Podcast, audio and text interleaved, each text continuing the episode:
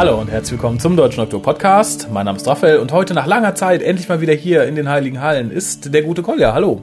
Hallo Raphael. Ja, ach, ist das schön, mal wieder dein Gesicht zu sehen. Hier. Muss, muss ich mir Sorgen machen, weil die Einsamkeit ist, so groß. Äh, nein, das nicht, aber es ist trotzdem wieder schön, so in alt, altgewohnter Manier einen Hookast aufzunehmen. Ja, das stimmt. Aber ich, ich kann das nur bestätigen. Ich fürchte, es wird kein langer. Du hast es eilig und wir haben, ich glaube, wir haben gar nicht so viel zu meckern. Vorsicht, Vorsicht. Immer wenn du sagst, es wird ein kurzer Podcast. Das ist Taktik. Sprengen wir die Festplatte. das weiß ich, das ist Taktik. Äh, kommen wir kurz zum Üblichen. Ihr könnt uns telefonisch erreichen unter 0211 5800 Ihr könnt uns twittern oder unsere Tweets lesen unter www.twitter.com-hookast. Koll hat ein neues Handy. Twitterst du jetzt auch von unterwegs? Ähm, das Programm ist automatisch installiert mhm. und ist ganz witzig. Also man kann sie lesen, aber irgendwo fehlt mir dann doch der Drang dazu, der Welt mitzuteilen. Ja. Komme vom Klo. Komme vom Klo. War wieder kein Papier da. Irgendwie sowas ist irgendwo so sinnlos. Jetzt rieche ich komisch. Also bisher habe ich kein, nichts Mitteilungswürdiges gehabt. Aber vielleicht heute, wo du wieder einen Hookast aufgenommen hast. Ja, brauch, das soll ich dann twittern. Ich werde es twittern. Oh verdammt. Ja, muss ich es also nicht. Dann lese ich es aber. Ich werde dann irgendwann starten und so, oh, ich war heute. Schön. Ach, du hast tatsächlich den Hookast abonniert. Ja, habe ich schon immer. Ah, Löblich, löblich. Also ihr auch, ihr könnt uns auf twitter.com abonnieren.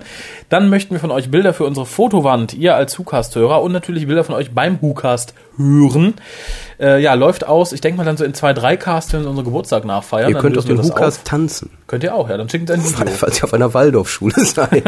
Tanzt den Hukast. Dann habe ich eine traurige ja, Neuigkeit, kann man nicht sagen. Und zwar ist ja mein Rechner abgeschmiert. Ich habe ihn neu installiert. Daraufhin ist dann die Hardware abgeschmiert. Ich habe einen neuen gekauft. Das heißt aber, ein Großteil aller E-Mails ist weg die ihr uns geschickt habt und die ich hier noch hatte liegen lassen. Oh, Bob twittert gerade, Windows hat einen ganz kleinen Pimmel.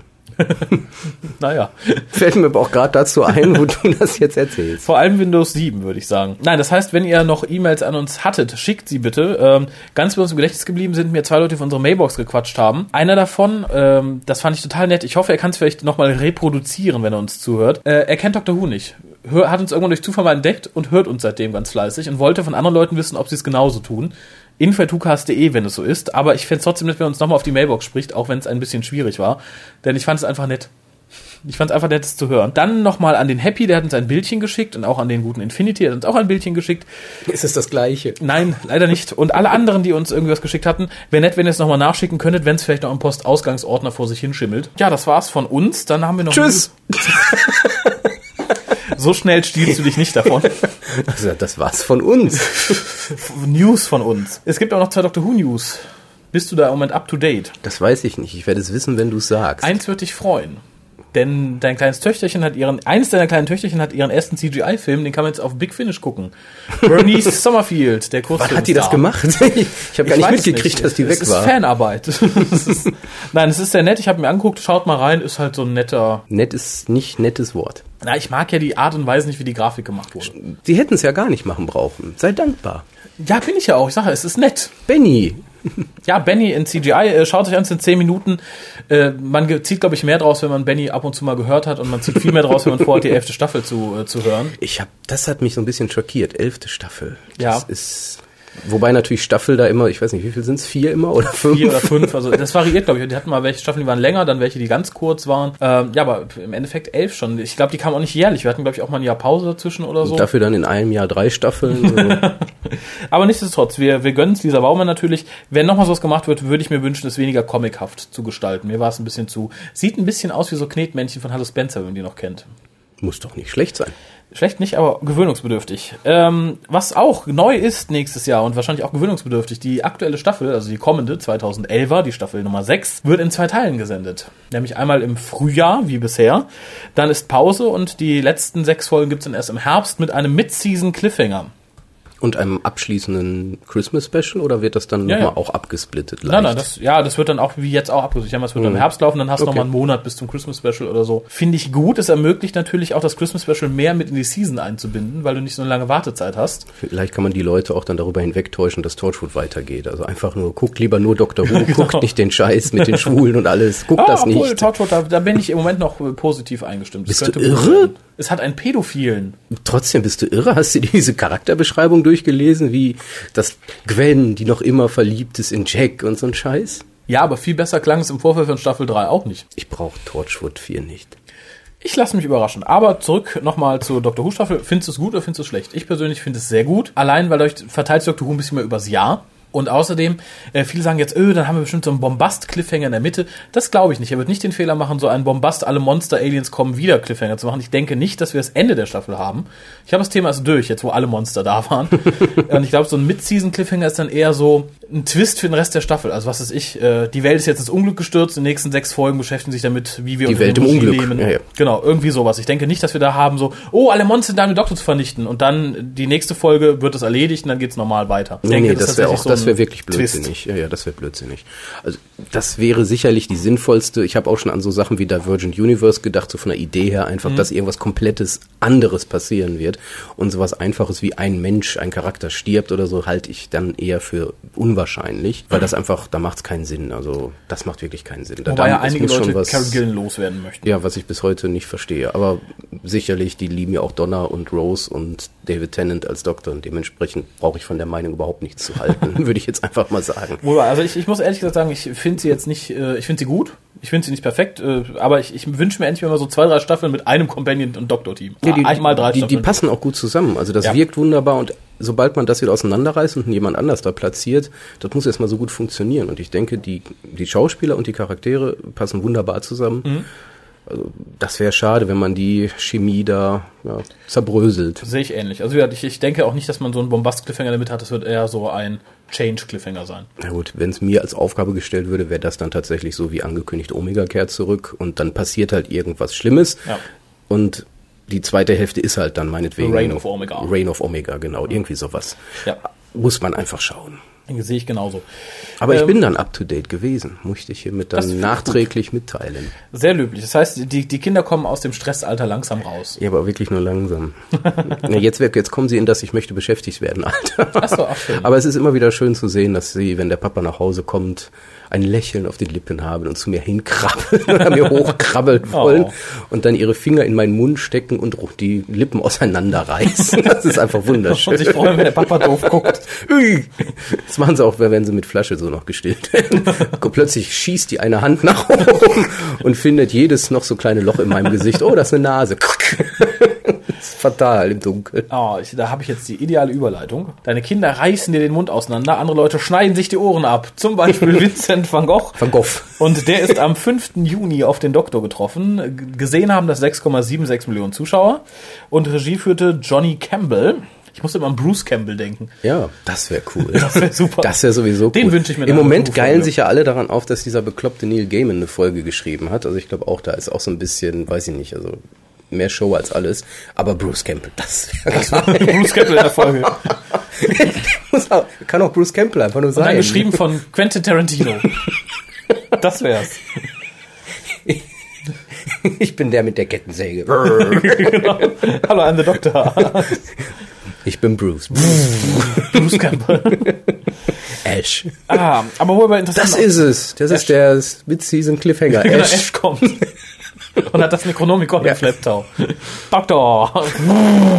no, du, rettet, rettet den Doktor vor. Haben wir lebende Tote bei Doctor Who? Hatten wir jemals Zombies? Zombies nicht wirklich. Ne? Also wir hatten natürlich die Vampire, aber Zombies nicht. Es wird Zeit. Zeit für Zombies. Ja, liebe Dr. Who-Autoren, wir möchten Zombies. Ähm, aber wo wir bei äh, bekannten Autoren sind. Die, diese Folge wurde auch geschrieben von einem sehr bekannten Autor, nämlich Richard Curtis. Äh, kennt der geneigte, ja, ich, ich nenne es mal britophile äh, Filmseher. Ich glaube, es heißt anglophil. Aber du kannst gerne britophil sagen. Finde ich persönlich auch viel schöner. Finde ich auch, darum habe ich es benutzt. Wir sind britophil. Ja. Ähm, also, Nicht britaphil, das ist noch was anderes. Das ist ein bisschen fies, ein britophil. Ich, hab, ich habe das Wort schon mit Bedacht gewählt.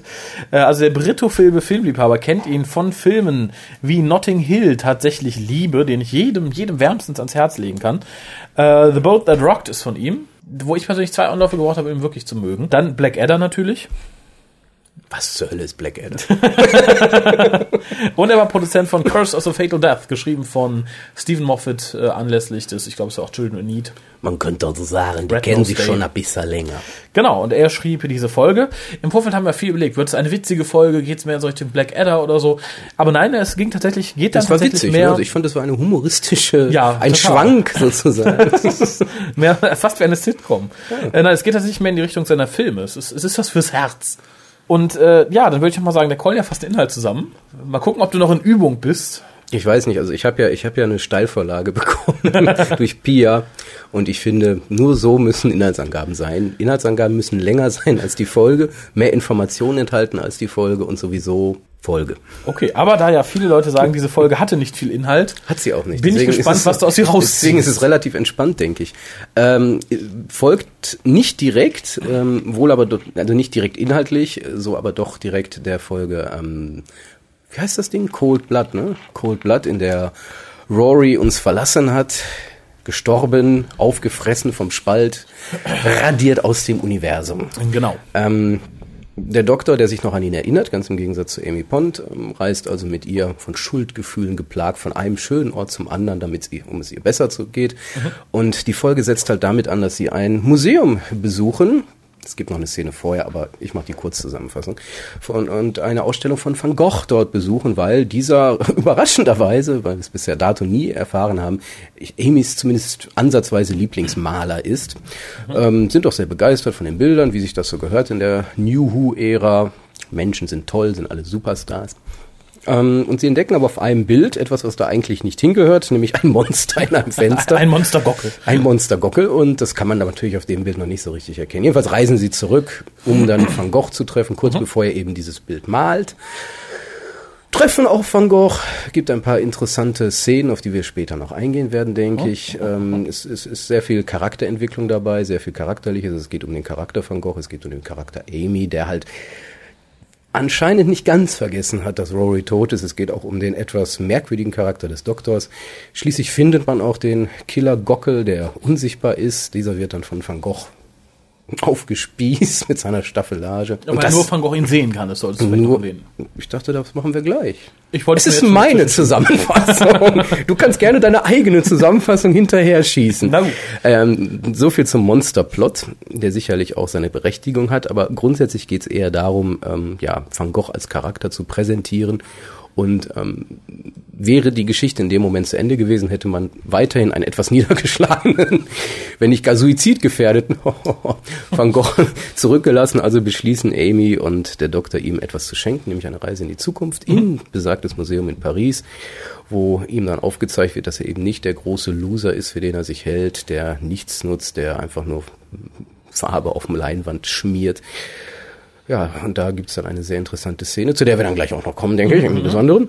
Ja, und dann wird er wieder zurückgebracht und in der Hoffnung, sie hätten die Zukunft verändert, was aber nicht geschehen ist. Er hat sich weiterhin umgebracht im Alter von 37 Jahren, mhm. hat aber dann doch motiviert durch Amy etwas getan, was er Charakter in der Folge sonst nie gemacht hätte, nämlich Sonnenblumen zu malen, die er wirklich abgrundtief verabscheut, hat daraufhin dann das Bild, die ähm, irgendwas mit zwölf Sonnenblumen mhm. in der Vase oder sowas heißt das, glaube ich, mit Widmung für Amy und das ist dann eigentlich auch das Ende, Ende der, Folge. Der Folge.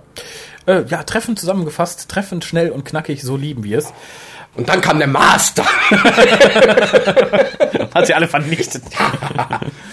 äh, aber bevor wir zu unserer Besprechung kommen, würde ich sagen, wir spielen die Kurzbesprechung von Fabian. Hat er eine Kurzbesprechung? Ja, er hat nämlich uns ein MP3 geschickt. Es ist, es ist glaube ich, keine Kurzbesprechung, es ist mehr ein bisschen Lobhudelei und Begeisterung. Von uns. Oh, das finde ich toll. Leider nicht. Er hat uns gelobhudelt. Nein, leider nicht. Aber er ist also, ganz liebe Hörer, immer wenn er von Doktor und Vincent spricht, er meint uns.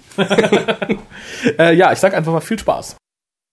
Also der Fabian spricht hier und möchte seine Meinung zu Vincent and the Doctor preisgeben.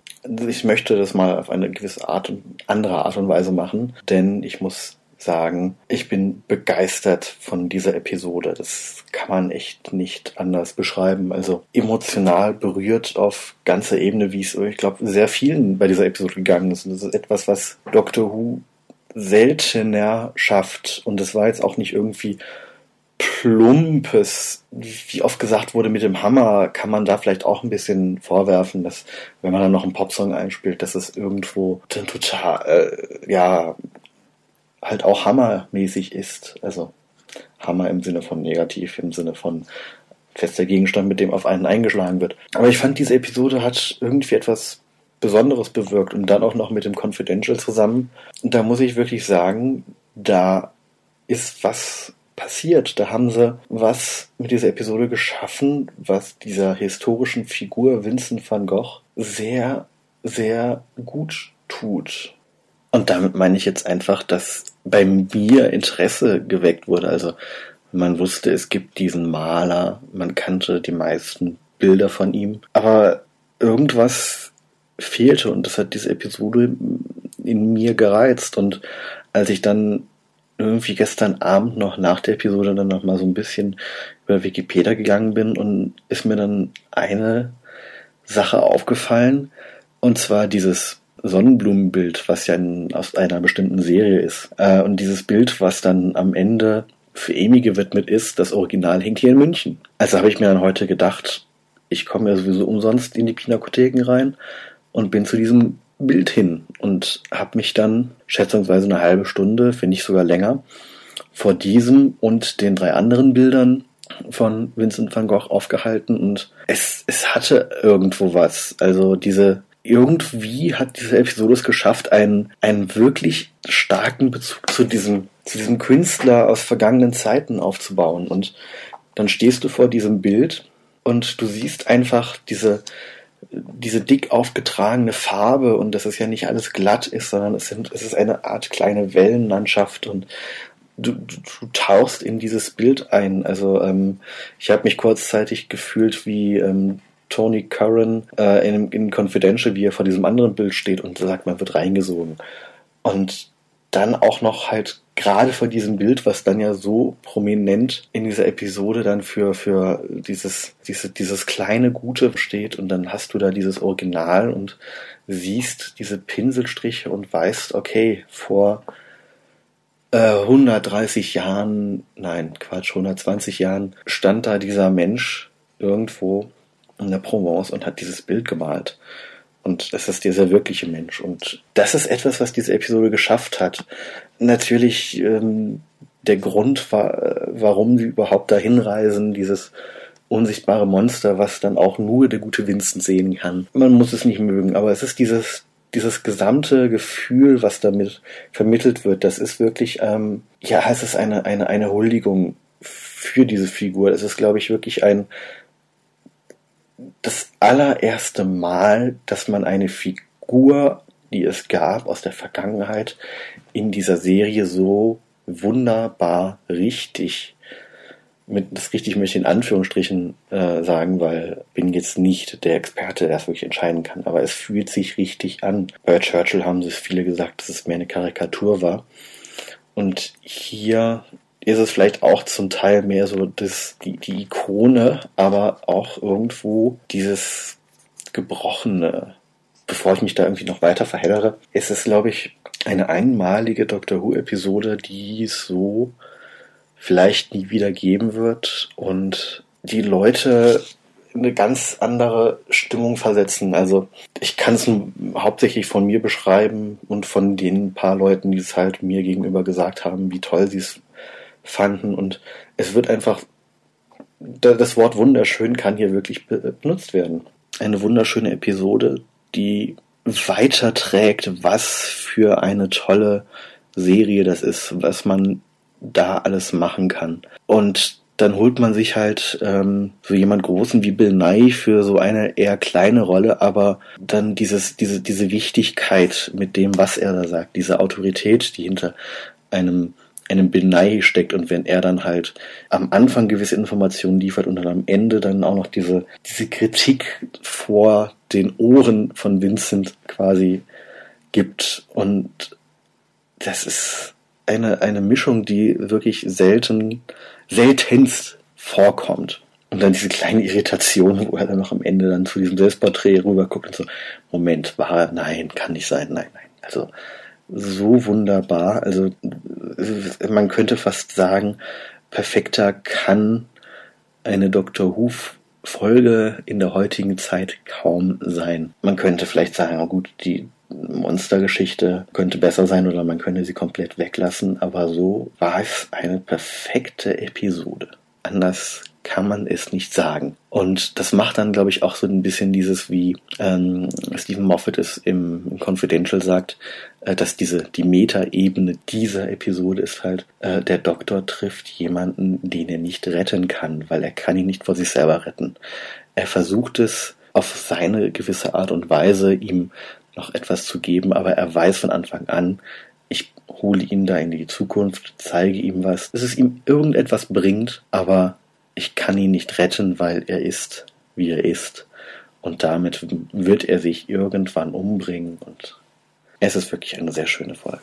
Anders kann man es nicht sagen. Visuell brillant, die, die, die Bildzitate, die sie eingebaut haben, von dem Café angefangen, wie sie diese bekannten Gemälde eingebaut haben. Es ist einfach wunderbar. Was anderes kann man zu dieser Episode einfach nicht sagen, außer man muss sie genießen, man muss sich darauf einlassen und dann kann man ein Fernseherlebnis haben, was man selten findet.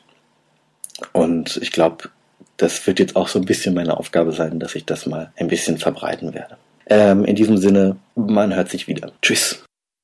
Hat sich Fabian danach eigentlich das Leben genommen? Weil er der Meinung war, er hat alles schön auf dieser Welt schon gesehen. Es, es wirkt so ein bisschen, so wie ein Abschied. Ein wenig, ja. Wir, okay, neuer Plan. Wir besprechen nicht die Folge, wir besprechen dieses MP3. Nein, ich glaube, es würde zu weit führen, aber er wirkt schon sehr mitgenommen. Ne? Ich glaube, die Folge gefiel ihm auf jeden Fall, würde ich sagen. Also jetzt nicht so richtig super, aber die fand er gut. Ich glaube, es ist eine Folge zum Genießen, denkt er sich. Ja, die fand er in, in Ordnung, würde ich sagen. So, also so, ja. Also Fabian okay. fand es okay. Ja, nein, aber im, im weiten Teil muss Kurz zusammengefasst für alle, die. Fabian war pro Vincent. Ja, gibt ja auch welche, die kontra sind. Er ist eher pro, obwohl manchmal hat man auch so das Gefühl, er driftete so ein bisschen in Kritik ab. so ganz leicht.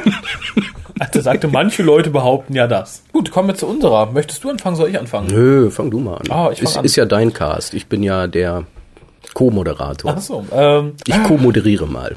Ich weiß gar nicht, wo ich anfangen soll.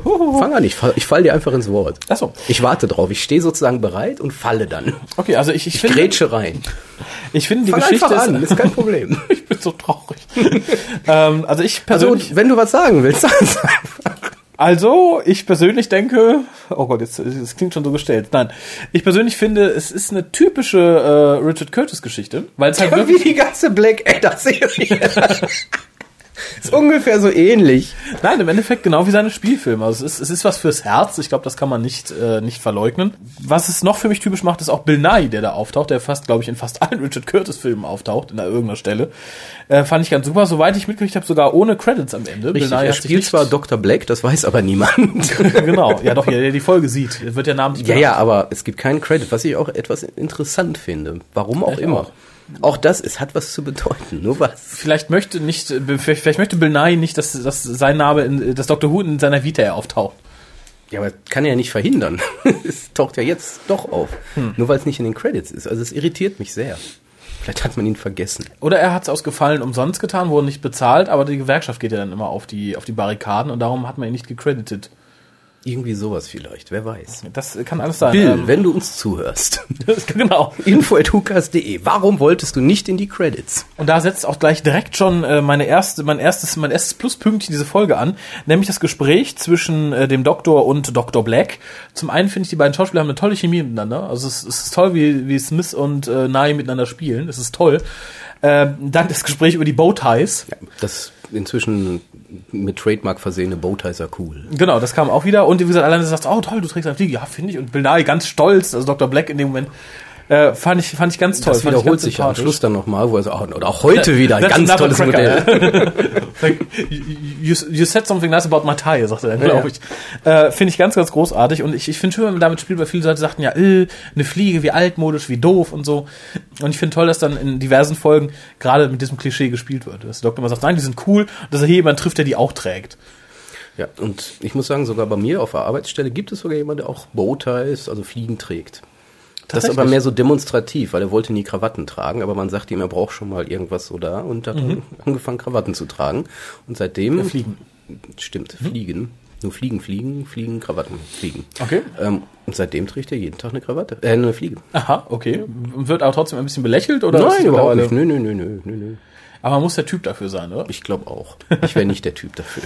äh, nein, ich glaube ich auch nicht. Ähm, was haben wir noch? Ach so, schön fand ich, dass man direkt am Anfang sieht, dass der Doktor scheinbar die letzten Tage, Wochen, Monate verzweifelt versucht hat, Amy aufzumuntern. Äh, ich finde, es drückt ganz schön aus, wie, wie sehr es auch ihn mitgenommen hat, dass praktisch sie darüber leidet, dass äh, Rory weg ist. Und ich denke, er wird auch seine Gefühle ein bisschen darüber kompensieren. Also ich denke, er sagt, okay, es geht mir auch nah, aber ich kümmere mich jetzt um Amy. Ich muss Amy hier toll Arcadia zeigen. Wobei, da frage ich mich, ist es Arcadia in Griechenland? Also ja, Nein, oder ist, ist das Arcadia aus diesem äh, New Adventure oder was ist das nochmal? Äh, es, ist, glaub, es, wurde zumindest im Time War erwähnt. Es, was, nee, es war im Time War, aber es kam auch, glaube ich, in einem New Adventure vor. Okay, und soll ja angeblich gefallen sein äh, im, im Time War, aber es sagt mir halt, da war eine Bastion. Da ist, da ist alles War gefallen, da ist auch ein Riesenbaby gewesen, was alle aufgefressen hat. Also dem, dementsprechend nehmen wir das mal alles nicht so wörtlich, was da gesagt wird. Jawohl, mittlerweile, ich habe Fotos von großen äh, anderen Dr. Who-Foren-Treffen gesehen. Begriffe wie Nightmare Child sind jetzt viel leichter zu visualisieren. Stimmt. Es ne? gibt diese Nightmare Childs überall. ja, überall. Und sie sind schon groß geworden. Nein, also das, das finde ich auch. Allein diesen Aspekt halt, man zum einen, man greift diese, das Geschehnis aus der vorherigen Folge auf, ohne dass man drüber reden kann. Ja. Das, also man kann nicht sagen, oh, warum bin ich tot? Weil 50 Prozent der Beteiligten sich nicht dran erinnern können. Was eigentlich sehr schön ist. Und man hat ja auch geradezu erwartet nach dem Ende von ähm, Cold Blood, dass mhm. da was passiert, weil der Doktor ja auch den Ring findet.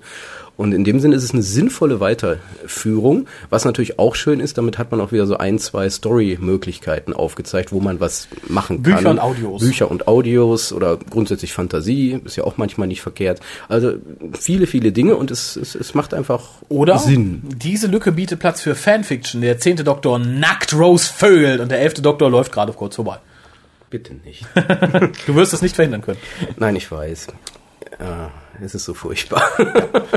nee, ähm, nein, aber was ich damit meine, ist auch, dass der die Charaktere, ähm, der Doktor und Amy, so schlecht sie auch manches Mal charakterisiert wurde, gerade Amy, mhm. ähm, passen tatsächlich, wie wir am Anfang auch sagten, sehr gut zusammen, harmonieren sehr gut und auch hier hat man überhaupt die ganze Folge über relativ gut eine Chemie zwischen den beiden geschafft aufzubauen, die nicht nur auch an den Schauspielern festzumachen ist, sondern tatsächlich auch die Handlung ist so gestrickt, ja. dass es halt passt. Die beiden passen gut zusammen.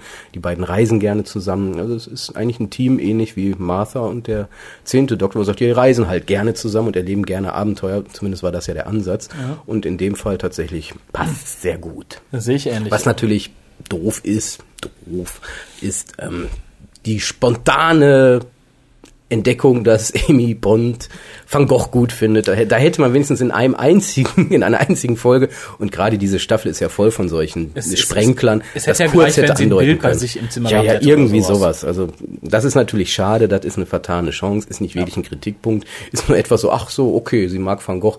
Klar, warum nicht? Zauber, aber gerade wenn man sieht, alle anderen Folgen, da sind immer irgendwelche Sachen drin und das ist in sich, macht das alles Sinn. Das hätte, das hätte da gefehlt. Also das ja. fehlte mir einfach. Aber ist nicht schlimm. Ich kann damit leben. Van Gogh ist natürlich Geschmackssache. Ich mag ihn nicht so sehr. Ich finde es eher langweilig. Ich persönlich. Ich okay. bin ja eher so der Dali-Freund. Ähm, Van Gogh fand ich da ein bisschen ja gut, ähm, ich hatte keinen Bezug wirklich zu den Bildern, mhm. wobei ich dann Fabi zustimmen musste. Die Folge hat in dem Sinn schon Lust gemacht, sich ein bisschen damit zu beschäftigen. Finde ich immer noch nicht so doll, aber ähm, geht mir ähnlich. Also ich mochte die Bilder immer ganz gerne, äh, mag aber auch tatsächlich Leute wie Dali oder Giga etc. Gucke ich mir lieber an, würde ich mir auch eher ins Wohnzimmer hängen. Ähm, den Giga oder die Bilder von Giga? auch in dem Fall beides. Es, es hat, Zappel nicht so rum. Halten Sie still. Hans, Hans Rudi. halt die Füße still. ähm, nein, aber so von den alten klassischen Malern, da gebe ich der Folge ja auch vollkommen recht, ist es derjenige, zu dem ich am leichtesten Zugang finde, den ich mir am, am liebsten angucke, wo ich sage, okay, die Bilder finde ich am interessantesten und so. Ein Kritikpunkt hier, der von ein paar Leuten gesagt wurde, öh, warum wird denn hier gesagt, he is the greatest artist, bla bla bla. Ich denke, es zielt einfach auf seine Massentauglichkeit ab. Das sagt Dr. Black, glaube ich, auch nicht ganz zu Unrecht, weil die Meinung von vielen Leuten, die ein bisschen was von Kunst verstehen, vertreten wird. Der ist der beliebteste der großen alten Künstler. Jeder guckt gerne mal einen Van Gogh an. Jeder kennt Van Gogh. Ich glaube, äh, mit Gauguin brauchst du Leuten nicht so schnell kommen oder mit Monet oder so. Da, da nee, ist der richtig. Zugang nicht so leicht. Ja, also ich finde auch natürlich, dass es ein bisschen überzogen ist ähm, aber es ist halt nicht so schlimm wie jetzt hier Shakespeare oder Agatha Christie. Das war in dem Sinne viel, viel überzogener. Und auch ehrlich gesagt lächerlichere als in diesem Moment. Also und es ist ja auch nicht so, dass das jeder gesagt hat oder auch Amy so einen Scheiß dann von sich gibt oder der Doktor, was ja noch viel schlimmer ist, sondern im Endeffekt kam das ja erstmal von einem Spezialisten, der sich, der vermutlich sein Leben Van Gogh gewidmet hat. Mhm. Und dann ist natürlich völlig klar, dass so, oh, Van Gogh, der ist, der ist eigentlich der scheiße, der ist eigentlich, nee, der ist scheiße, eigentlich finde ich den anderen besser. Nee, natürlich wird er sagen, das ist der Beste. Ja, wobei Weil, der Doktor sagt es an der Stelle ja auch. Ja, aber trotzdem kommt es erstmal primär von Dr. Black und in dem Sinne greift man es höchstens auf. Mhm. Ich kann damit leben. Also da haben wir schon schlimmere Beispiele in der neuen Serie erlebt. Und wie gesagt, Agatha Christie oder halt William the Rockstar Shakespeare. Ja, William Gay Shakespeare. Da, da hat man gesehen, wie man es nicht macht. Ich denke, Vincent und der Doktor, so macht man es auch nicht, aber Eher, ja. eher so. Ja, ja, ja. Aber dazu komme ich gleich noch, denn äh, so historisch korrekt ist es natürlich ja auch Nein, nicht. auf gar keinen Fall. Die Chronologie ähm, ist völlig im Arsch. ja. äh, apropos Chronologie. Der Doktor sieht den Gockel, den noch niemand vor ihm gesehen hat, auf diesem Bild von ähm, Van Gogh und dann hat es plötzlich ganz furchtbar eilig. Ey, wir können keine Bilder gucken. Nein, wir müssen schnell und bla. Warum? Er hat eine Zeitmaschine. Ich er hat nur 45 Minuten. und davon waren bestimmt schon drei oder vier rum. Genau, ja, aber das, das verstehe ich halt so in dem Kontext nicht. Er hat eine mhm. Zeitmaschine. Sie hätten auch in Ruhe gucken können, irgendwo was essen und dann sagen, okay, jetzt gehen wir mal entspannt. Ach komm, das, hatten, das hatten, wir aber auch hier mit, also, nee, das haben wir in der gesamten Who-Historie. Ja, ja. Ich sag nur City of Death. Darf ich denn dann trotzdem nochmal ansprechen? Und in, und in dem Sinne sicherlich ist es einer der berühmten Kritikpunkte, die man gerne aufgreift, wenn man ein bisschen, ja, nitpickerig sein möchte und sagen, ah, hier, warum der hat doch eine Zeitmaschine, aber andersherum zeigt halt, wie sehr es ihm dann unter der sagt, es ist ein Problem, ich will dieses Problem sehen, ich will das Problem lösen und nicht, ach ja, später in drei Wochen haben wir ja, ich glaube, das ist das große Problem. Ich glaube, wenn der Doktor, das haben, wir, Doktor. das haben wir, glaube ich, schon öfter erlebt, wenn der Doktor was vor sich herschiebt, dann vergisst er es sehr schnell und dann fällt ihm 300 Jahre später ein, dass das Buch noch zur Bibliothek bringt. Beziehungsweise muss. als siebter Doktor muss er es dann lösen. genau. Und im Zweifelsfall macht es der siebte, auch der, in der Vergangenheit. Der siebte ist ja jetzt schon vorbei. jetzt hat er ein Problem, nee, richtig. Äh, apropos Vergangenheit, ich fand, und das ging mir auch schon in der Venedig-Folge ähnlich, äh, Kroatien ist eine wunderschöne Kulisse und auch hier wieder eine wunderschöne Kulisse für diese Folge. Es sieht einfach alles großartig aus. Da rede ich jetzt nicht nur von, dass man wirklich ein paar Schauplätze äh, den Bildern nachempfunden hat, was ich großartig fand. Das Café am Anfang, das, das war die Wohnung von ihm, das Beste schlechthin, ganz, die Wohnung, ganz genau, großartig. Aber auch allein die Straßen, die Gänge, alles, es, es sah einfach wunderschön aus.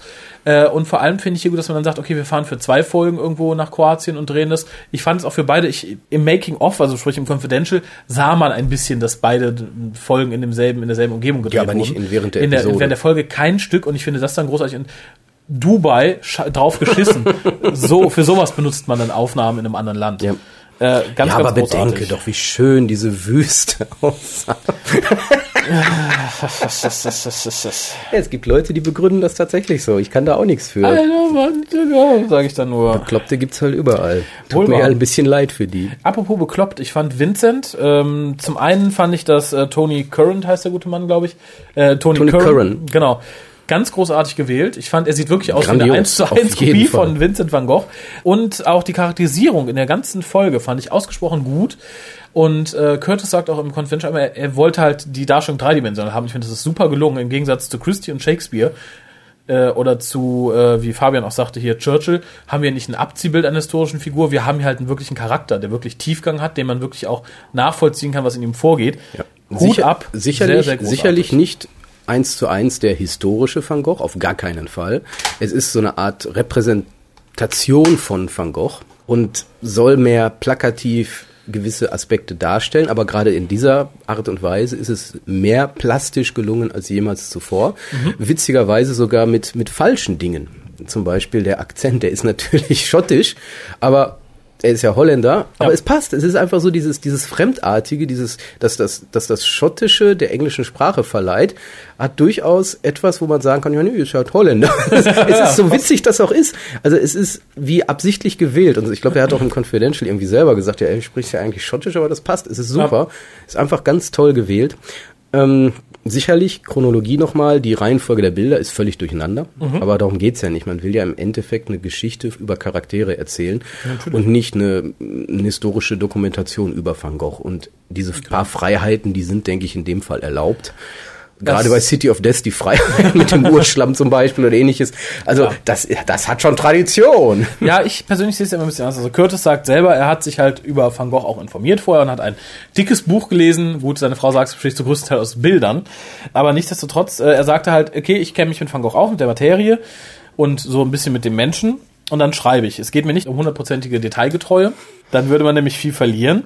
Äh, ich persönlich, meine, vielleicht liegt es daran, dass ich immer so sehr geschichtsinteressiert war. Ich persönlich würde tatsächlich, glaube ich, nehmen, so, so und so war's und dann darum die Geschichte stricken. Ich könnte mir nicht die Freiheit nehmen, wenn ich schreiben müsste und sagen, okay, ich ändere es, weil hier sind wirklich ein paar Sachen doch grob geändert worden, weil ähm, das spielt 1890. Zu dem Zeitpunkt hatte Van Gogh schon kein Ohr mehr, also zumindest sein linkes nicht, also eins hat er schon noch. Ich möchte aber mal behaupten, dass Van Gogh 1890 keinen unsichtbaren Gockel gejagt und getötet hat.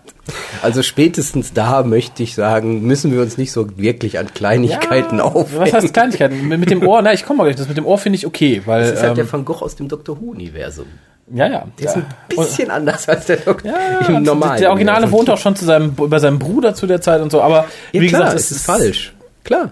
Es regt mich dann aber in Folgen mehr auf, wo man dann nicht sieht, warum es passiert. Also hier sieht man ganz eindeutig, was man damit erzählen wollte und wie es funktionieren sollte. Und darum finde ich es okay. Bei Sachen wie Christie oder Shakespeare, da denke ich mir, warum? Da hätte man genauso gut etwas, etwas historisch korrekter arbeiten können, ohne dass die Folge irgendwas verliert und nicht nur um diesen Coolness-Effekt zu erreichen. Ja, und das wollte man hier ja auch nicht. Ein Coolness-Effekt sollte ja gar nicht erreicht werden. Ganz im Gegenteil. Wir haben einen psychisch Kranken, der sich mit der 37 Jahren dann später noch umbringt. Ja. Cool sieht anders aus. Ähm, und in dem Sinne, äh, ja, aber vielleicht dazu noch kurz die psychische Erkrankung, mhm. wo keiner so richtig genau weiß, was er hatte. Es gibt ja nur mhm. so Hinweise, er hat vermutlich das oder das oder das gehabt. Sicherlich wurde da was angedeutet. Sicherlich könnte man jetzt der Meinung sein, da müsste mehr Information fließen während der Zeit. Aber ich denke, im Rahmen einer Doctor Who-Folge mhm. ist das völlig ausreichend. Und man hat ja auch später, ich weiß nicht, ob nach dem Confidential, mhm. nach der nee, Folge, nee, nach so eine Art Folge. Hotline ja. bekannt gegeben, falls man sich auch mehr Informationen dazu wollte. Also besser genau. geht's gar nicht. Mehr Informationen kann man, glaube ich, gar sagen, nicht geben. Im Rahmen, dass es hier eine Familien- und Kinderserie ist, ähm, hat man hier, glaube ich, das Maximum ausgereizt. Also ich, ich komme gleich war noch. schon grenzwertig, glaube ich. Ja, also ich, ich, ich komme ja gleich noch ein bisschen dazu, wenn wir auch über die Reaktion im Fandom reden das hier ist ja jetzt nicht der Telekolleg Depression. Das ist ja tatsächlich eine Geschichte, es ist eine Fantasy-Science-Fiction-Geschichte. Äh, und da finde ich das Maximum erreicht. Äh, genau genommen, wenn man die Folge dann mehrmals guckt, was ich jetzt getan habe, die transportiert sehr viel, was dieses Krankheitsbild angeht. Äh, Teile, wo der Doktor Vincent sagt, denke, du bist nicht verrückt, das ist eine Krankheit, äh, wie Vincent reagiert. Ich fand es sehr gut umgesetzt. Da kann auch keiner irgendwie sagen, nee, so und so ist das nicht. Ähm, Curtis sagt selbst, jeder Vierte ist irgendwann in seinem Leben mal depressiv. Also ich denke, äh, jeder Vierte wird da irgendwie seine eigene Meinung zu haben. Natürlich wird es den einen oder anderen Hardcore-Fall geben, der dann sagt, nee, so ist es bei mir aber nicht, damit ist es nicht getan. Ähm, aber wie gesagt, wenn man da nicht wirklich eine psychologische Abhandlung von machen soll, ist, glaube ich, das hier so das Maximum und in dem Rahmen auch super gelungen, muss ich sagen. Ich denke auch, weil das auch wie Fabi das ähm, gesagt hat, man, man, man weckt Interesse und man, der, der Zuschauer, seien es jetzt Kinder oder Erwachsene, fangen an, sich wieder mit nicht dem Thema, sondern dem Thema Van Gogh zu beschäftigen. Und da wird man dann unweigerlich auch auf diese Thematik stoßen und sich dann bei Interesse mehr informieren. Ja, sehe ich ähnlich und dafür war die Hotline ja auch da. Insofern, ähm, ja, wie gesagt, im Rahmen einer Doktorfolge super gemacht. Ja, was mochte ich sonst noch? Also der Monsterplot wird von vielen ja bekrittelt als zu knapp und zu kurz. Ähm, es wird gesagt, ja, er war nach der Hälfte der Folge schon vorbei. Ich habe mal nachgeguckt. Die, die, das Monster wird besiegt in Minute 33 oder 34. Da hat man noch 10 Minuten. Also es ist zwar ein bisschen früher als sonst, aber für, zu sagen, äh, nach der Hälfte ist schon alles vorbei, halte ich dafür ein bisschen überreagiert. Und es geht ja auch nicht um den Monsterplot. Das Monster ist ein Symbol für irgendwas Inneres von Vincent. Nichts anderes. Es geht mhm. ja nicht drum, hu, das ist das Monster der Woche ja, das ist, glaube ich, nebensächlich. Nee, das Monster der Woche ist höchstens die Krankheit von Vincent. Das war es dann aber auch schon.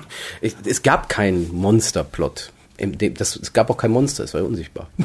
Das war natürlich der peinlichste Moment der Folge, ist natürlich der Kampf des Doktors gegen den unsichtbaren Gockel. Ähm, gut, ist halt so. Ähm, was soll man sagen? Ist halt so. Ja. Sagen, nennen wir es mal unsubtil. Ja, das stimmt. Und ich fand auch das, das Gockelmotiv nicht so toll. Ja, obwohl so als CGI sah es schon putzig aus. Ja, putzig, der, der Supergockel. Naja. Ähm, ja, dafür sahen wir dann auch in diesem Kontext dann nochmal Bilder vom ersten und zweiten Doktor. Ja, das fand ich generell schön, da wollte ich nämlich gleich noch zu kommen. Wir oh. haben wieder viele, viele, viele Kleinigkeiten, wo ich dachte, ach, das ist ja cool. Sowas hat RTD höchst selten gemacht. Höchst selten sage ich extra, weil es ist natürlich so in der Art schon vorkommt, aber nicht in der Menge. Wir sehen wieder Bilder von alten Doktoren, sprich dem ersten, den zweiten. Generell fand ich dieses Gadget sehr lustig, was der Doktor da rauskramt, wo man dann Sachen identifizieren kann, indem man ihnen ein Foto vor den Spiegel hält oder ein Bild vor den Spiegel. In dem Zusammenhang auch des Doktors etwas, etwas aufregend über die bösen Impressionisten die nicht vernünftig malen können, dass man darum nichts erkennt. In der, und in dem Zusammenhang sieht man dann auf der TARDIS-Konsole später noch ein Gerät von Magpie Electrics, die wir schon aus The Idiot's Lantern kennen. Und äh, ich glaube, in Beast Below taucht da auch wieder so ein Gerät auf. Ich frage mich, ob das äh, so, ein, so ein Wink ist in Richtung äh, Mark Gettis, der mit Moffat wohl ganz gut befreundet ist. Das sind ja Good Chums und haben ja auch Sherlock zusammengeschrieben. Dass er sagt, okay, ich greife das aus seiner Folge immer wieder auf. Ja, ich denke mal, ist so ein netter kleiner Gig. Vielleicht haben sie einfach rumliegen gehabt, keine Ahnung. Ja. Äh, ansonsten haben wir viele nette kleine Gags. Ich fand es sehr süß, wo Amy, der Doktor und Vincent bei Vincent im Haus sitzen oder in dieser kleinen Stube und dann gesagt, so, ich gehe jetzt raus und muss zur TARDIS und ja, ganz wird eine düstere Atmosphäre gezeigt. Ich bin schnell wieder da, als ihr sagen könnt, wo ist er denn hingegangen? Springt wieder rein, schreit, alle schreien, erschrecken sich und er freut sich, dass er sie erschreckt hat. Keine fünf Minuten später, der Doktor flieht vor dem Monster-Gockel, vor dem Unsichtbaren, ist ihm gerade entkommen, biegt um die Ecke und dann begegnet er Amy und erschreckt sich wieder tierisch. Äh, fand ich super süß und das trägt auch unheimlich gut äh, zur Chemie zwischen den beiden bei. Ja, auf jeden Fall. Sicherlich auch die äh, Sache mit dem vor dem Gockel weglaufen ist natürlich leider wieder eher ein negativer Punkt. Stichwort ähm, kleinerlei Produ kleine Produktionsfehler. Die Folge ist leider voll davon. Also Anschlussfehler oder was auch immer. Die ganze Aber Staffel ist leider die ganze davon. Staffel ist leider voll davon. Jetzt könnte man natürlich rückwärts blicken, ob das nicht früher genauso war. Ich befürchte fast auch. Mhm. Aber gerade weil die Folgen so toll sind, fällt es natürlich dann leider auf. Ähm, ich kann aber damit leben. Also so Kleinigkeiten wie, oh, da hatte sie eine Strumpfhose an, da hat sie keine an. Mit solchen Dingen kann ich leben. Und auch, dass er vor dem Gockel wegrennt, aber dann der Gockel dann plötzlich doch wieder da hinten ist. Äh, mein Gott, ist halt so. Vielleicht ist er zurückgegangen. Weiß ich nicht. Ah, der Gockel ist, ist egal. blind. Vielleicht ist er stehen geblieben ja, ja, rückwärts das ist, getaumelt. Ja. Also. Aber um das nochmal aufzugreifen, sicherlich der Gockel als Symbol für Vinzenz Probleme mit der Welt und sich selber. Mhm. Ähm, und in dem Sinne, glaube ich, haben es auch viele einfach nicht verstanden, die Folge so zu sehen, wie, sie zu, wie man sie sehen muss einfach. Ja. Ja, wie gesagt, wenn, wenn man sich hinsetzt und erwartet, ich möchte bunt unterhalten werden von irgendeinem Blödsinn, wie es äh, zur Ära RTD der Fall war, in, bei, in vielen Folgen. Ja, das passt nicht. Äh, dann passt das hier natürlich nicht, natürlich nicht. Ähm, wobei, ich muss sagen, was mich kurzzeitig ein bisschen an die Ära RTD zu erinnerte, war die Szene, in der Amy in den ganzen Sonnenblumen vor Ach, dem Haus sitzt und sagt, ja, guck mal hier zum Malen. Und da dachte ich, oh, was für ein Abklatsch. Donner versucht, äh, Christy dazu zu bringen, ihr Credits für die Geschichten ja, Rose mit Amy. dem I'm Not Amused mit der Queen, was ja wirklich das Schlimmste dieser Beispiele ist. Ja, und hier dachte ich, ja, wie doof.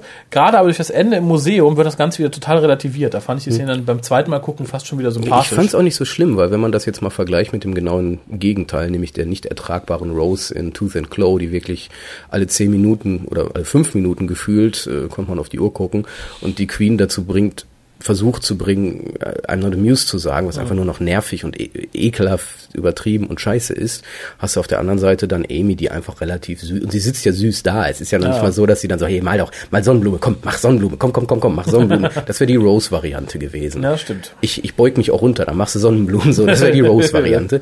und sie hat einfach nur da gesessen und ihn versucht zu motivieren, hör mal, mach doch mal was Positives, mach doch mal schöne Sonnenblumen. Find, ist jetzt eher, ich würde sogar eher als positiv darstellen. Irgendwo mussten sie das Motiv der Sonnenblume reinbringen. Mhm. Irgendwie musste man ja auch ein Ende haben. Und man hat es, denke ich, auf die angenehmste Art und Weise gemacht. Der erste Moment war, äh, aber dann, ach nö, ist eigentlich schön gelöst. Ja. Ähm, was ähm, mir nicht so gut gefallen hatte, gerade hatte ich ja gesagt, einmal der Doktor kämpft gegen den Gockel, den mhm. Unsichtbaren, nicht meine Nähe, ähm, was von vielen kritisiert wurde und was ich vielleicht auch so als halb negativ sehen würde, ist das Rumgehampel des Doktors während der während Van Goghs versucht zu malen. Das wurde ja von vielen kritisiert, dass der einfach den nicht in Ruhe malen lassen kann. Ich glaube, man hat dabei nicht etwas übersehen. Ich glaube, man, ich glaube, man wollte an dem Moment einfach nur darstellen, hier der Doktor ist ein Mann der Tat Mhm. Er ist eher ein Schrauber, er will eher Geräte basteln, sieht man ja, er ist sofort in die Tat, es hat geschraubt, hat gemacht, hat getan. Und Van Gogh ist halt ein Künstler, der sich erstmal, der erstmal auf Inspiration wartet. Und an diesem Moment wollte man halt diesen Kontrast darstellen. Viele haben das als Kritikpunkt gesehen. Ich, es, es, es war einfach da und denke ich, um so diese, die, diese Distanz zwischen diesen Charakteren zu zeigen. Ja, ich fand, es zeigte ganz schön, dass der elfte Doktor ein bisschen ja, noch ein bisschen jugendlicher ist, so, so ein bisschen der Hummel im Arsch hat, sagt man, glaube ich, auf, auf, auf gut Deutsch. Ja, wir haben keine Zeit. ja, ich, ich fand nur, hier wirkt es dann tatsächlich, hier hat man den Bogen so ein bisschen überspannt. Also ich finde, so, so zwei Stufen weniger hätten es da durchaus getan. Äh, schön in dem Zusammenhang war aber in dem Moment, als dann das Monster da ist und der Doktor will in die Kirche gehen und Vince sagt, du bist nicht bewaffnet. Und der Doktor sagt, doch, fragt womit? mit mit äh, Overconfidence, mit Screwdriver. fand ich gut, fand ich, war eine ganz, ganz schöne Szene. Äh, generell die Kirchenszene ist für mich so der Tiefpunkt der Folge. Ich dachte, okay, ein bisschen rumgehampelt mit einem Monstergockel, mit einem unsichtbaren, ganz schwach, aber so ein paar Sachen fand ich dann auch ganz nett. Zum einen nämlich sagt der Doktor irgendwie im Eifer des Gefechtes zu Vincent und äh, Amy, Amy and Rory, mhm. was ich sehr gut, das war ganz nett. Wer ist Rory? Genau, ja, never mind. Und geht dann weiter. Äh, und nachdem natürlich der Sonic Screwdriver versagt hat, den Monstergockel zu besiegen, sagt der Doktor tatsächlich an einer Stelle, ich will den Screwdriver nur dazu benutzen, Schrauben einzudrehen. Ja. Fand ich auch nicht. Ich hoffe, er hält sich dran. Ich bezweifle es aber. Ja, dann war das Monster tatsächlich tot und dann kommen wir zu einer Szene, die ich glaube ich, ganz außergewöhnliche Doctor Who-Historie finde, weil wir sowas noch nie hatten und ich auch nie wieder kriegen werden. Nämlich die Szene, wo die drei dann im Gras liegen. Eine Szene, die einige Leute an, ähm, an König der Löwen erinnerte. Äh, Habe ich zum Glück nicht gesehen, darum blieb mir diese, ja, diese Assoziation verwehrt. Zum Glück, zum Glück. Aber dann die Verwandlung, als Vincent sagt, ich sehe das so und so und ich so und so. Und dann, wie sich dieser Sternenhimmel praktisch in so einen so ein Abklatsch seines Starry Night Bildes verwandelt. Ja, nicht nur Abklatsch, es wurde eigentlich zum Bild Starry Night, also ja, Sternennacht. halt drunter, ne? Ja, aber und, ähm, ja. Hm. Fand ich, war eine tolle Idee, war optisch super schön umgesetzt. Gerade in HD ist es ein Augenschmaus. Ja, vor, allen, vor allen Dingen wird rübergebracht, wie so ein Künstler die Welt wirklich sieht. Ja. Das wird einem in dem Moment wirklich nahegebracht, weil sonst sieht man halt das Bild Sternennacht und nimmt es halt, okay, er hat so gemalt. Man liest Interpretation, aber in diesem Moment wurde, denke ich, wirklich relativ korrekt dargelegt, wie der Maler die Welt sieht, wie er sie versucht zu präsentieren. Und das war eigentlich einer der Schlüsselmoment, eigentlich war das der Schlüsselmoment der Folge. Mhm. Nicht das, die Monster-Story, das, darum ging es eigentlich. Ja, also wie gesagt, fand ich ganz, ganz beeindruckend. Ich denke, sowas werden wir auch auf die Schnelle nie wieder in Dr. Who sehen. Nö. Warum auch? Brauchen wir nicht. Ist die beste Szene da überhaupt. Ja, ja, ich, ich sage aber nicht auch sowas Vergleichbares nicht. Also das, das wäre dann wirklich, wenn es jetzt jemand versucht, wäre es ein, ein schlechter Abklatsch. Ja, dann ist eigentlich so der Haupttonus der Folge zu Ende und dann kommt so, die, die, da kommen die schönen Nachwehen, möchte ich mal sagen. Nachwehen. Ähm, nämlich der Moment, wo der Doktor sagt, so, nee, komm, wir packen jetzt Vincent und zeigen ihm, wie es mit ihnen in der Zukunft aussieht. Sagt ja viele, wie unverantwortlich. Ach, Quatsch. Ich denke, der Doktor ist sich durchaus bewusst, was er da tut. Er bringt sich ja eh um. Ja, ich denke, das ist dem Doktor durchaus bewusst, weil er zeigt ihm dann halt äh, sei, seine Ausstellung in der Zukunft. Eine Szene, die ich unglaublich schön finde. Die Musik passt vom Text ja nicht unbedingt, aber äh, so vom, von, von der Szene her ganz toll, ganz toll umgesetzt. Ich muss gestehen, ich habe gebratscht wie ein kleines Mädchen beim ersten Mal. Auch beim zweiten und dritten Mal habe ich noch geheult wie ein kleines Mädchen, weil ich. Du Lusche. Ja, aber ich muss sagen, äh, bei Curtis-Filmen geht's mir öfter so. Ja? Also auch bei tatsächlich Liebe konnte ich das auch Bei Black Adder muss auch mal weinen. Bei, bei Black Adder und Curtis of Fate und Death. Besonders, bei, besonders die Szene mit Tom Baker, da muss ich immer weinen. äh, und das setzt halt bei mir total äh, da an, wo auch halt diese Richard Curtis Filme ansetzen. Äh, es, es war einfach eine ganz große Szene, die war ganz großartig gespielt von allen. Die war großartig gespielt von äh, Curran. Ein klassischer Curtis. Von, von Nai, es war einfach toll. Es war, es war Wahnsinn. Es ist eine der besten Szenen der Serie überhaupt, möchte ich sagen. Sowohl schauspielerisch als auch vom, vom Schreiberischen her. Es macht sehr gut deutlich, ähm, wofür Van Gogh irgendwo steht, für Leute, die ihn sehr gerne mögen. Äh, und zeigt gleichzeitig auch halt sehr schön, was Van Gogh seine, seine Kunst bedeutet hat. Indem er halt da fast zusammenbricht und heult und sagt, oh Gott, ich, der gar nicht mit seinem Leben kommt, der weggejagt wird, ja. den man bewirft, den die Bilder nicht zu wert sind, der ist hier und 100.000 Leute. Ja, klar, der, der, der, seine eigene, der seine eigenen Bilder nicht mag. Das ist es ja im Endeffekt. Und selber auch. nicht wertschätzt. Ja. Ja, ähm, wie gesagt, ganz großartig. Das ist wie wenn du mal 100 Jahre in die Zukunft gebracht wirst und siehst, wie sich Menschen in einem Museum den WhoCast anhören. genau. Da wirst du weinen vor Glück. ja, so ähnlich war's. Ähm, schön in dem Zusammenhang. Der Song war übrigens Chances, falls das jemand wissen möchte. Ja, ich sag ja, textlich passt er nicht so hundertprozentig. Nee, es ging ja um die Musik. Ja. Um, um Musik und dann war hm, hm, hm, hm. der Text war egal. Genau, und die Musik passt halt sehr, sehr, sehr gut. Äh, schön kurz vorher fand ich auch noch die Szene, in der die TARDIS wild beklebt worden war. Äh, und in dem Zusammenhang ganz toll. Und da hätte ich mir tatsächlich ein bisschen mehr Kohle für ein bisschen CGI gewünscht, denn Moffat sagt ja, der neue Vortex ist gefährlich mit Blitzen, die TARDIS werden hergeworfen. Äh, die TARDIS Landespapier ist total verbrannt. Da hätte ich mir zumindest eine kurze Sequenz irgendwie noch gewünscht im Vortex, wie die TARDIS vom Blitz getroffen wird und kurz in Flammen aufgeht oder so. Siehst du doch, jeden, jedes Mal, wenn du den, den, den, den am Anfang die Musik siehst. ja, das finde ich halt ein bisschen schade. Äh, zu dem, bei dem Zusammenhang möchte ich noch kurz direkt ins Confidential springen. Nämlich hier plaudert Moffat einmal sehr nett so ein bisschen über die Budgetprobleme, die er hat. Er sagt nämlich so, ja, das Monster war ja von Anfang an unsichtbar. Äh, normalerweise haben wir ja immer unsere Budgetsitzung, wo ich dann vorschlage, das Monster könnte doch unsichtbar sein, sehr, sehr klein, ein Nebel oder aussehen wie ein Tisch. Und ich finde, das sagt sehr viel darüber aus, dass Moffat tatsächlich äh, herbe mit der Kohle zu kämpfen hat. Ich denke sehr viel mehr als Russell T. Ich habe es gestern beim nochmal gucken auch gesagt. Ich finde es ein bisschen unfair, dass Artie diese aus dem Vollen schöpfen konnte. Der konnte ja, denke ich, ja wirklich Kohle ausgeben ohne Ende. Kaum produziert ist, so eine Scheiße. kaum ist Moffat da, heißt es, okay, du musst jetzt auf jeden Fall in HD machen, was mhm. äh, gerade vom Equipment her, von den ganzen Special Effects mal locker drei bis viermal so teuer ist. Und dann zugleich noch äh, eine Budgetkürzung aufgedrückt kriegt. Ja, aber es äh, hat doch ich schwierig. Die Staffel ist so bombastisch gut.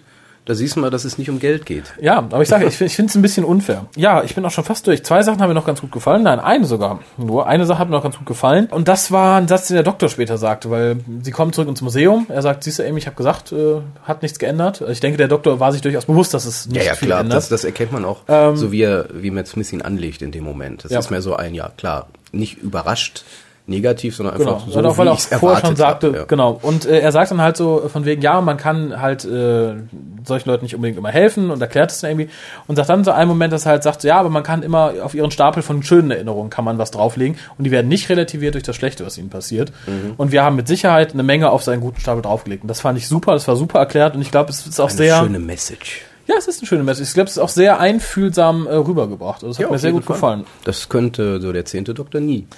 Nee, ganz sicher nicht. Der nee. hat gesagt, I wanted to save you.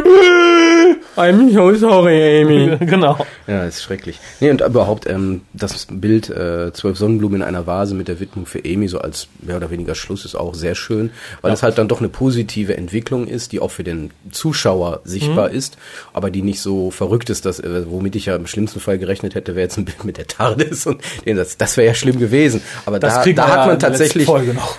Ja, aber es hängt ja nicht im Museum. Zum Glück. Nee, und das ist, das ist ganz gut gelöst. Also da mhm. hat man noch mal geschafft, eine Art Änderung an dem Leben von Van Gogh vorzunehmen was aber nicht so schlimm ist, was sie jederzeit. Und ich denke, es sind viele ins Museum gegangen und haben geguckt, steht da vielleicht sogar wirklich für Amy. Hätte ja sein können. Fabian zum Beispiel. ja, zum Beispiel. Ähm, Negat Negatives vielleicht noch von mir, die Aussprache von Goff hat mich wahnsinnig genervt. Die hat mich genervt und verrückt gemacht.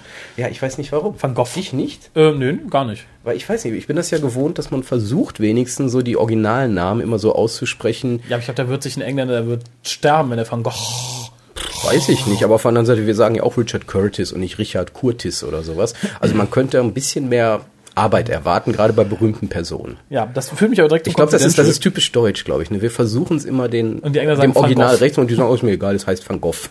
ist halt so. Und noch, bevor du hm? zum Confidential kommst, bevor wir das ganz vergessen, was, glaube ich, vielen so ähm, in die Hand gespielt hat, die ja Amy überhaupt nicht mögen als Charakter. Ähm, der äh, Van Gogh-Charakter verliebt sich ja geradezu in sie. Und ähm, als er ihren Antrag macht, sagt sie, I'm not the marrying type. Mhm. Also das spielte ja dann den Leuten geradezu in die Hand. Ähm, die guck mal, die, ist, die ist ja sehr flitterhaft und so. Ja, warten wir mal ab, was ähm, die Staffel noch so bringt. Ich finde, es lässt sich ganz anders auslegen. Fällt mir gerade dazu ein. Das ist nämlich sehr, sehr, sehr nett gemacht. Für sie hat Rory ja nie existiert. Das heißt, ohne Rory wäre sie nie der Marrying-Type geworden, aber sie, ihre Liebe zu ihm ist so stark, dass sie sich sogar. Ja, da war sie dann Arcadia und hey, ole, ole. genau. äh, naja, und es ähm, gab keinen Crack dieses Mal. Genau, war auch positiv. Hätte auch gestört in dem Moment tatsächlich. Ja, bevor ich zum Confidential komme, eins fand ich ganz niedlich, das war auch dieser großartigen Szene, die ich vorhin beschrieben habe, so toll. Amy küsst Van Gogh zum Abschied, bevor sie ihm das Museum zeigen, sagt so, uh, das nächste Mal jemand küsst rasiert ja. den Bart. Und er küsst später Dr. dann Dr. Black. Black. Sorry, sorry about the beard. Fand ich ganz, ganz Ja, das großartig. sind so diese Kleinigkeiten, die die Szene perfekt machen. Ja, ähm, ja Confidential hat mir insgesamt ganz gut gefallen. Warum man ins J. Paul Getty Museum musste, nur weil da ein Van Gogh Bild hängt. Äh, ich denke mal, das war dem geschuldet, dass Curran da in der Nähe wohnte und dann mal dahin gefahren ist. Fand ich nett, hätte nicht sein müssen. Sehr nett ist etwas, was direkt am Anfang fällt, nämlich so, ähm, ich glaube, es ist Moffats Charakterisierung der Geschichte. Es ist so The Universe Biggest Optimist versus the Biggest Depressive. Fand ich ganz, ganz, ganz lustig. Ja, das war's für mich mit der Folge. Es käme jetzt noch äh, höchstens eine, eine abschließende Wertung. Eine abschließende Wertung und dann würde ich kurz noch ein bisschen zum, zum Fandom, Fan, Fan Review, Fandom Review Fandom springen. Review. Fandom Review of the Review, Week. Genau. Äh, möchtest du anfangen oder soll ich? fang du mal an. Okay, also ich ähm, mach du mal komm. Ich habe von Curtis weniger erwartet, habe sehr viel mehr bekommen. ähm, ich dachte, es wird eine Komödie, war es überhaupt nicht. Ich muss jetzt wieder an die Rocky Horror Picture Show denken. I ask for nothing. And you should get it in abundance. ja, das Ganze ist keine Doctor Who-typische Folge. Es ist nicht die Monster of the Week Folge. Es ist im Endeffekt eine Liebeserklärung an Van Gogh. Nichts anderes. Es, die Folge sagt, hier, ich finde Van Gogh großartig. Darum ist er großartig. Das ist der Charakter. Setzt euch damit auseinander. Fand ich toll, dass man sich an manchen Stellen sehr zurückgehalten hat und auch die, ja, Geschichte Hintergrund ein bisschen hingebogen. Ist, glaube ich, dem Format ein bisschen geschuldet. Also ich glaube, Kinder hätten, wären traumatisiert, wenn sie einen schwer depressiven Van Gogh in einem Krankenhaus mit nur einem Ohr gesehen hätten. Der sich ritzt. Nein, fand ich toll. Äh, es ist, glaube ich, so die dreidimensionalste Darstellung einer historischen Person, die wir hier in Doctor Who hatten. Es ist, glaube ich, mit die emotionalste und bewegendste Doctor Who-Folge, die wir hier hatten. Ähm, darum gebe ich so unterm Strich, weil mich halt so ein paar Kleinigkeiten stören, unterm Strich, äh, die 9 bis 9,5. 9 bis 9, 9,257. So ungefähr. Also ich, ich sag mal die 9,5, es ist eine großartige Folge. Äh, steht für mich tatsächlich mit allen großartigen Folgen auf einer Stufe. Also wie gesagt, City of Death ist nah dran, Talents of Wang Chiang ist nah dran. Es ist für mich fast über jeden Zweifel erhaben. Man muss natürlich ähm, sich ein bisschen mit der Folge auseinandersetzen. Nur zum Gucken, nebenher Chips essen oder so ist es, glaube ich, nichts. Nee, da ist sowieso die ganze Staffel eigentlich nichts. Also ich könnte mich an keine Folge dieser Staffel erinnern. Und optisch brillant, ganz kurz. Die ganze ja, ja klar, klar, klar. Ich, ich, wir haben ja, denke ich, alle Punkte, alle Aspekte gerade nochmal angeschnitten. Deswegen möchte ich da nicht nochmal alles wiederholen, was mir besonders gut gefallen hat, was mir irgendwie nicht gefallen hat. Denn das, was mir nicht gefallen hat, kann man sogar wirklich vernachlässigen. Ist eine herausragende Folge. Ist eine der besten Folgen aller Zeiten. Ich will nicht sagen, besser geht's nicht, weil kann ja sein, dass nochmal irgendwann was Besseres kommt. Gerade New Who hatte sehr viel Tiefpunkte, einige Hochpunkte und das mhm. Höhepunkte und das ist vielleicht der Hochpunkt schlechthin der neuen Serie. Also für mich ist es die beste Folge der Staffel auf jeden Fall. Ähm, was mich sowieso beeindruckt hat, da muss ich jetzt staffelübergreifend werden. Ähm, es hat in der Who-Historie sehr wenige ikonische Szenen gegeben. Es gibt ein paar ikonische Szenen, an die man sich immer die ganze Geschichte lang, auch noch in 30 Jahren. Cliffhanger.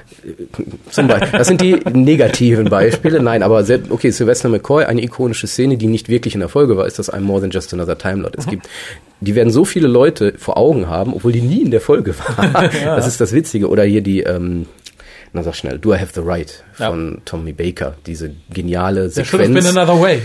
Nee, das ist einfach nur dumm. Nein, aber es gibt halt so ein paar ikonische Szenen, die wirklich, also City of Death ist eine ikonische Folge. Da gibt's eigentlich keine herausragende. Wenn man überhaupt hat, dann ist das die John, der John Cleese, ja. äh, die John Cleese-Szene, wo man sagt, das, das, da werde ich, wenn ich an City of Death denke, dann denke ich da dran oder so. Oder an die Und Szene, es gibt, No es one gibt, is as stupid as he seems. Ja, es gibt sehr, sehr wenige Momente in der Who-Historie, an die man sich so jemals erinnern wird. Es, an die Wahlfolge, woran soll man sich da erinnern? An da war eine Wahlfolge oder so. Es gibt halt so, und die neue Serie hat sicherlich so ein paar tolle Aspekte gehabt, wie jetzt hier das Are You My Mummy, mhm. was aber auch nicht ikonisch sein wird als Szene, sondern einfach nur dieser Spruch und das Gasmaskengesicht, das war ja. toll. Diese Staffel 2005, seit 2005 hat diese Staffel ikonische Szenen, und zwar zwei in meinen Augen. Es gibt zwei ikonische Szenen, die auf ewig Bestand haben werden, zumindest für mich. Oh, lass mich raten. Das ist die Vincent-Szene hier im Museum. Die letzte, die Schlussszene, genau. Äh, und eine von den Folgen schon vorher da war. Nein. Oh, dann weiß ich es nicht. Siehst du, ich sage extra für mich. Okay. Ich denke, sie haben sie versaut, aber für mich, ich nehme sie so, wie sie ist.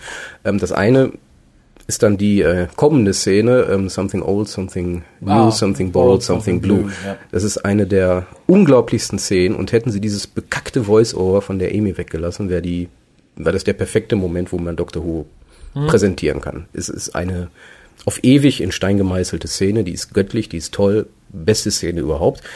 Die zweite ikonische Szene der, dieser Staffel, dieser Serie, der neuen Serie und überhaupt der Serienhistorie, und das ist unglaublich, wir haben zwei Stück davon in einer Staffel, ist halt diese Szene mit Van Gogh in der Zukunft im Museum in Paris. Das ist eine Gänsehautszene, die ist perfekt. Ja. Es gibt nichts an dieser Szene auszusetzen. Das ist erstmal das Simpelste zu sagen. Aber sie ist, sie ist wie City of Death ihr kann niemand etwas anhaben. In Frankreich. Das ist die perfekte, es ist die perfekte Szene. Da kann man nichts mehr, ist da nutzt auch ein unsichtbarer Gockel nicht, der im Hintergrund ist völlig egal. Diese Szene und die Szene in der allerletzten Folge machen Doctor Who zu etwas Besonderem dieses Jahr. Und es gibt, es ist traurig für die, die es nicht begriffen haben. Ja. Wirklich nicht. Aber noch zur Bewertung, ich muss ja Punkte vergeben. Bitte. Ähm, wie gesagt, Nummer 10, 10 Punkte ist City of Death. Ähm, mhm. Vincent van Gogh, Vincent the Doctor, 10 Punkte von mir. Sehr gut. Ach toll. Da tut es mir jetzt fast leid, dass wir jetzt nicht beenden können. Das wäre so ein schönes Ende, aber ein bisschen was haben wir noch. Ja, Fanreview sagt mir eine, man sollte auch mal positive Sachen nennen. Ähm, Schade.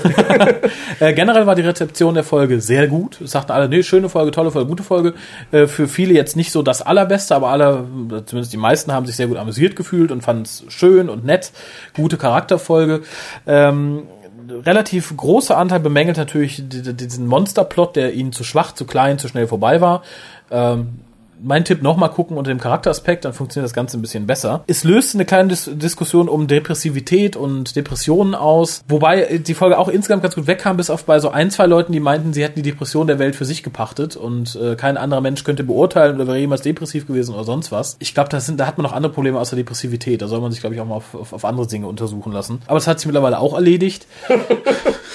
Offensichtlich. So oder so. Ja, aber insgesamt kam die Folge ganz gut weg. Ähm, natürlich die, die üblichen Nörgler, äh, die Folge hat überhaupt nichts für sich, äh, wie schwach. Das Beste waren die Bilder von Van Gogh. Eine ganz, ganz kleine Gruppe, wirklich eine ganz, ganz kleine Gruppe. Und von denen sind auch 90% die Leute, die jetzt einfach nur rumnörgeln möchten, weil David Tennant weg ist. Ich würde sagen, die absichtlich schlechte Dinge ja. sagen. Das ist leider traurig, aber wahr. Ja. Ob ja. denen das nicht selber peinlich ist auf Dauer? Äh, Weil die müssen Internet bewahrt ja und die müssen das auch immer wieder selber lesen, was sie da für einen Scheiß von sich geben. Ja, aber ich glaube, ich fürchte, die sind selber davon überzeugt. Glaube ich nicht, kann nicht sein. So einen Scheiß kann man Teil, nicht von sich geben. Doch, ich, Ab mit, mit Wissen. Doch, ich glaube, ein Teil davon ist wirklich fest davon überzeugt, dass sie da hundertprozentig recht haben, nur weil, vielleicht können die auch ihr Bauchgefühl, die sagen, David Tennant ist weg, darum finde ich es Schade eigentlich. Naja. Die, hätten, um, ähm. die könnten ein schönes Leben haben. die können sich über Dinge ärgern, über die man sich ärgern kann. Mhm. Und die könnten sich über Dinge freuen, über die man sich freuen kann. So und wie wir. Genau. Die ärgern sich über Dinge, über die man sich freuen müsste. Sollen sie tun. Soll mir recht sein solange sie mir nicht damit auf die Nerven gehen. Hm. Ich muss dir noch auf die Nerven gehen. Wir haben, eine, eine Post. Wir haben eine Post. Eine Post. Eine Post und dann bist du entlassen für heute. Von The Free Radical. Freies Radikales schreibt. Betreff Vincent van Gogh. Bonjour. Die Maria schreibt mal wieder. Müsste ich, oder die Marie? Ne, Maria. Maria. Warum sagt sie Bonjour? Äh, wahrscheinlich, weil Vincent van Gogh in Frankreich anfängt. Van Gogh. Maria schreibt mal wieder, sie hat schließlich sonst nichts mehr zu tun. Abi-Prüfungen sind rum, Doctor Who-Folgen wurden aufgeschoben und nun nachgeholt. Ach, wie bei uns, wie bei uns. Ja, fälschlicherweise ließ meine letzte E-Mail auf weitere schließen. Jedoch fand ich den Fressende Erde Zweiteiler nicht wert, ausführlicher in einer E-Mail erwähnt zu werden. Daher Themawechsel. Vincent and the Doctor fand ich sehr schön anzusehen. Hübsche Szenerie und vor allem Vincent fand ich sehr gut gespielt. Die Folge war unterhaltsam, witzig, gegen Ende etwas verwirrend. Wird Vincents Kopf explodieren, wenn er die TARDIS tritt, oder explodiert sein Kopf erst, wenn er seine Werke im Museum sieht? Naja, am Ende ist ja doch nichts explodiert. Und selbst das, wir haben kein Geld für ein eigentliches Monster-Monster, fand ich in Ordnung. Es roch halt nach kleinem Budget. Und war trotzdem noch lange nicht so kacke umgesetzt wie der Absorberloff damals. Einziges Manko, ähm, fiel mir am Ende auf, als Amy wie hypnotisiert zum Sonnenblumenbild schreitet und dazu unglaublich dramatische Musik ertönt. Als hätte Van Gogh, keine Ahnung, heimlich Amys Genitalien gemalt oder so. Übertrieben. Hat er bestimmt. Hat übertrieben. Er bestimmt. Ein Moment mal, übertrieben. Jetzt mal ganz im Ernst. Wenn du in die Vergangenheit reist, Van Gogh triffst und dann auf einem Bild siehst, dass dafür freies Radikales steht. Ich möchte nicht sehen, wie du da, hey, Frau okay, nehme ich zur Kenntnis. Dann bist du auch erstmal, Ucker. genau. Äh. ja, vielleicht denkt sie sich, oh, hätte er bloß meine Genitalien gemacht. ja, sonst eine schöne Folge, relativ kurzes Blabla meinerseits. Auf zum Atem. Steht da, ich kann da nichts für. Vielleicht Atem ist ein Ort. Auf zum Atem. Ein Berg. Hm. Der Atem. Aloha und Au revoir, die Maria. Oh. Ja, vielen Dank für die Post. Wie gesagt, alle Danke, anderen. Mutter Gottes. an alle anderen schickt noch Post, auch gerne neue, aber noch viel lieber die alte, die verloren gegangen ist. Oder noch besser beides. Genau. Und schickt Geschenke und schickt Pakete. Schickt uns einen verpackten Elefanten in Originalgröße. Und wenn ihr zu viel Geld übrig habt, spendet. Das leider fällt nämlich das Mischpult wieder auseinander. Wir nehmen auch Originale von Van Gogh. Langsam, ja, langsam glaube ich ja, es ist eine Verschwörung. Nämlich die, die, die, die, die, die, die, die Garantie ist gerade irgendwie ein halbes, dreiviertel Jahr abgelaufen. Und sofort. Und mittlerweile, äh, wie gesagt, nur noch zwei Ports oder zweieinhalb sind brauchbar. Aber naja, wie gesagt, solltet ihr äh, viel Weihnachtsgeld schon im September bekommen, Paypal-Button ist auf der Seite. Diesmal kein Qualm, das ist schon mal positiv. Das ist positiv. noch funktioniert er zumindest für zwei, zweieinhalb Mal noch ganz gut. Ähm, ja, und das nächste Mal hören wir uns dann vermutlich bei The Lodger, wobei ich überlege, vielleicht äh, kommt vor The Lodger noch ein, ein Cast vom Who-Dinner, wo wir lecker, lecker Doctor Who-mäßiges Essen essen und zubereiten. Ich habe Bilder gesehen, es sah sehr lecker aus. Es war auch sehr lecker. In diesem Sinne sage ich doch einfach mal bis zum nächsten Hookast und äh, ja, bis dann. Bis denn.